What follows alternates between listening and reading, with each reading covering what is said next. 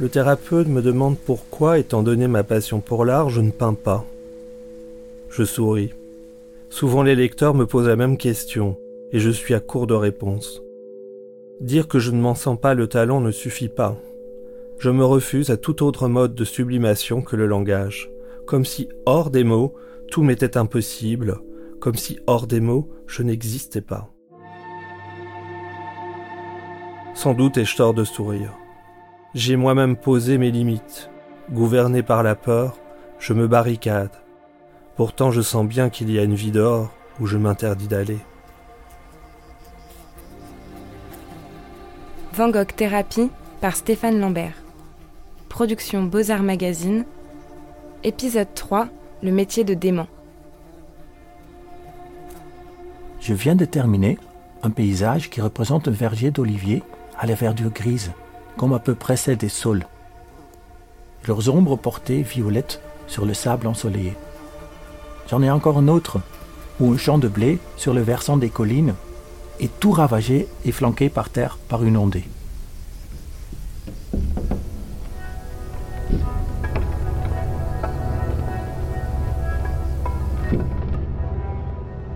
Mai 1889. Épouvanté par ses crises d'hallucination, Vincent demande lui-même son internement à l'établissement sanitaire Saint-Paul de Mosole à Saint-Rémy. Je comprends parfaitement cela, le désir d'être pris en charge pour se délivrer de l'inquiétude. Asile, ce n'est pas un gros mot. Étymologiquement, cela signifie lieu inviolable. La structure rassure Vincent, il s'y sent à l'abri de lui-même.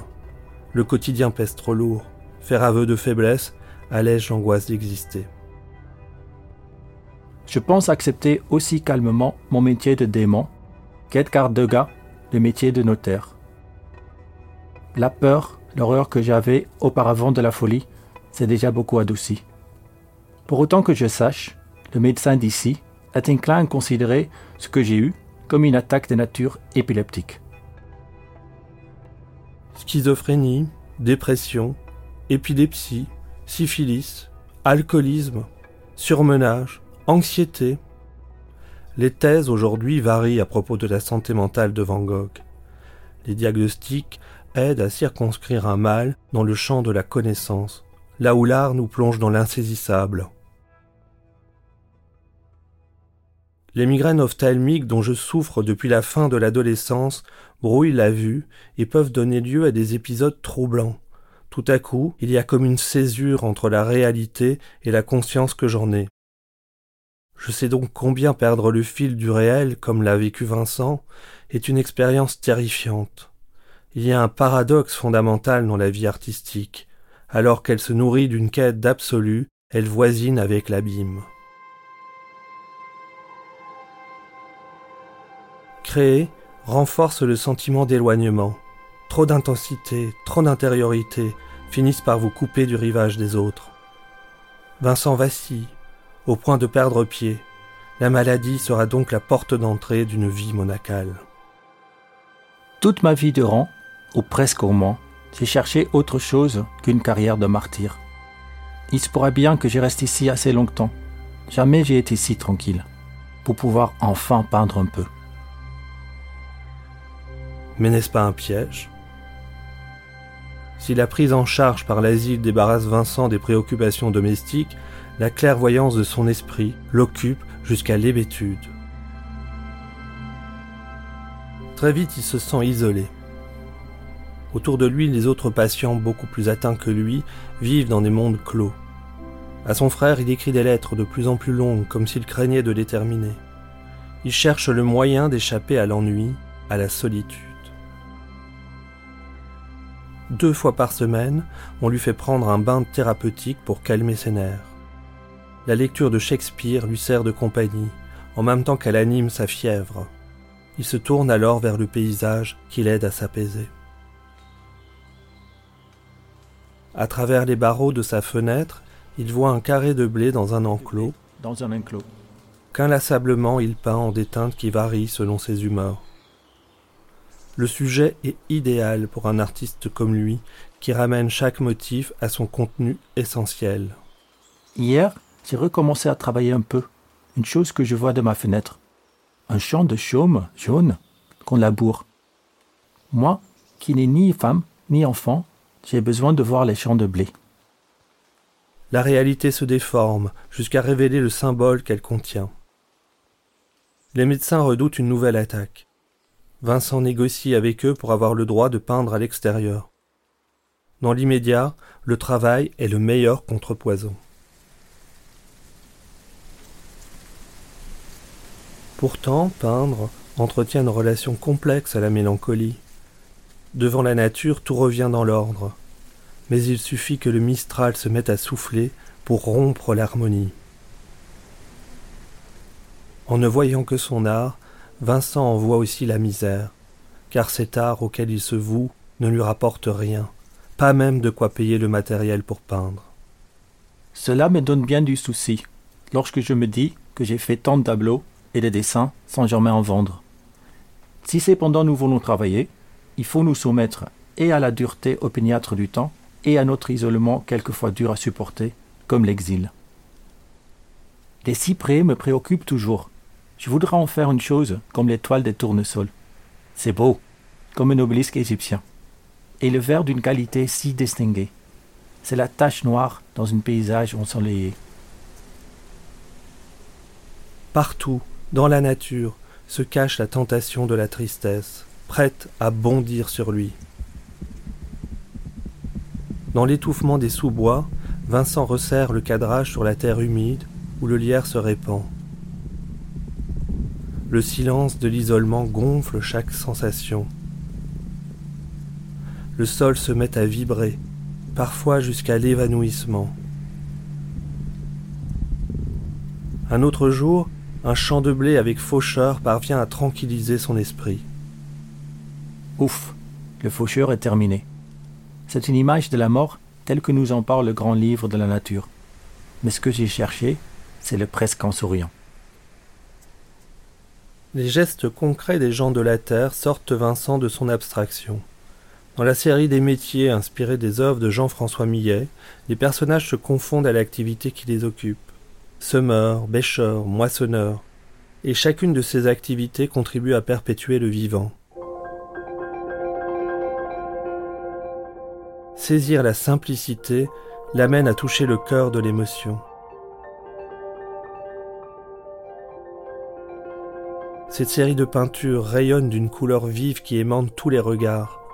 L'intensité de Vincent a trouvé dans la lumière du midi un puissant alcool. Mais l'angoisse demeure. Ce que Vincent peint, il le vole à sa propre vie. La vibration qui se dégage des paysages peints à Saint-Rémy leur donne un air endiablé, comme si les yeux de Van Gogh les avaient arrachés à un feu invisible. Peindre l'ensorcelle parfois au point de semer la confusion. Dans une telle ferveur, comment séparer le corps de l'œuvre et l'intériorité de la vue? Je travaille à deux portraits de moi en ce moment, faute de notre modèle.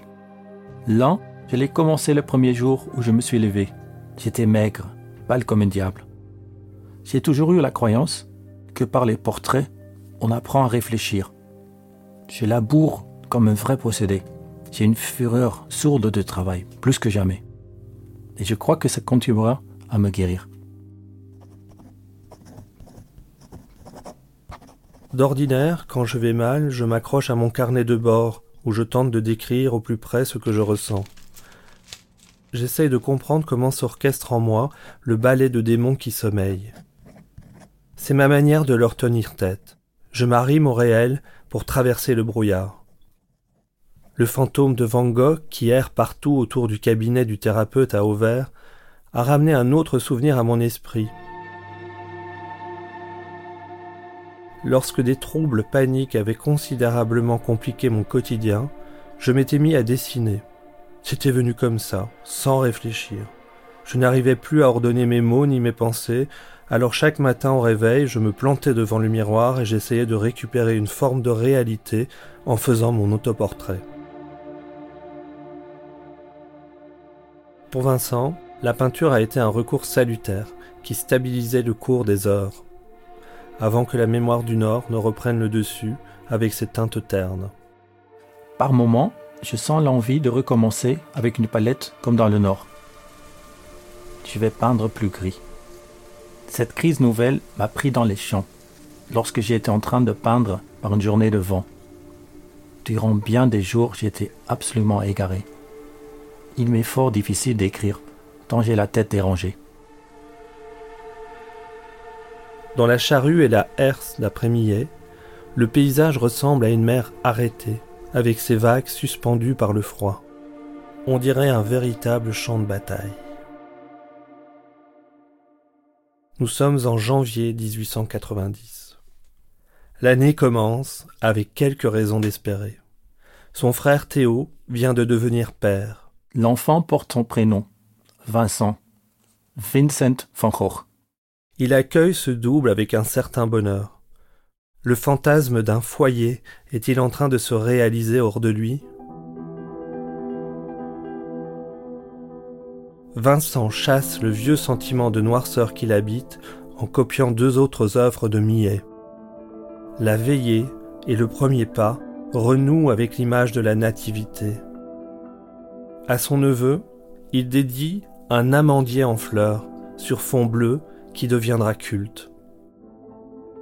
Ainsi, ce qui nous émeut dans ce merveilleux entortillement de branches parsemées de fleurs blanches ce n'est pas à proprement parler la limpidité de la composition, si proche des estampes japonaises, mais les forces contradictoires que Vincent y a mises.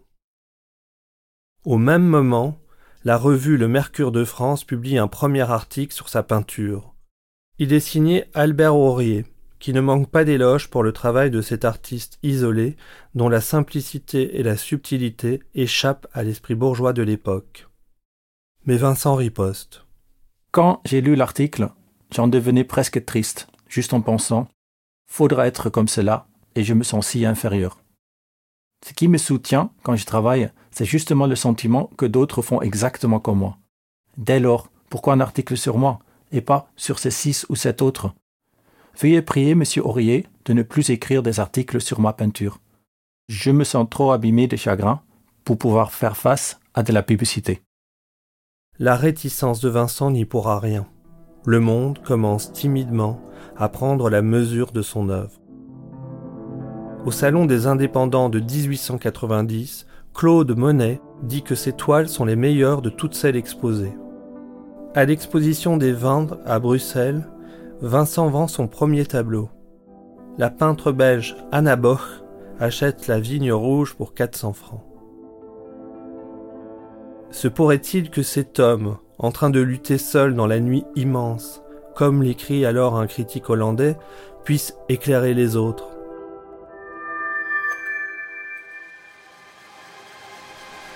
Alors que l'internement à l'asile de Saint-Rémy commence à montrer ses limites, l'appel d'Auvers-sur-Oise pourra-t-il sauver Vincent?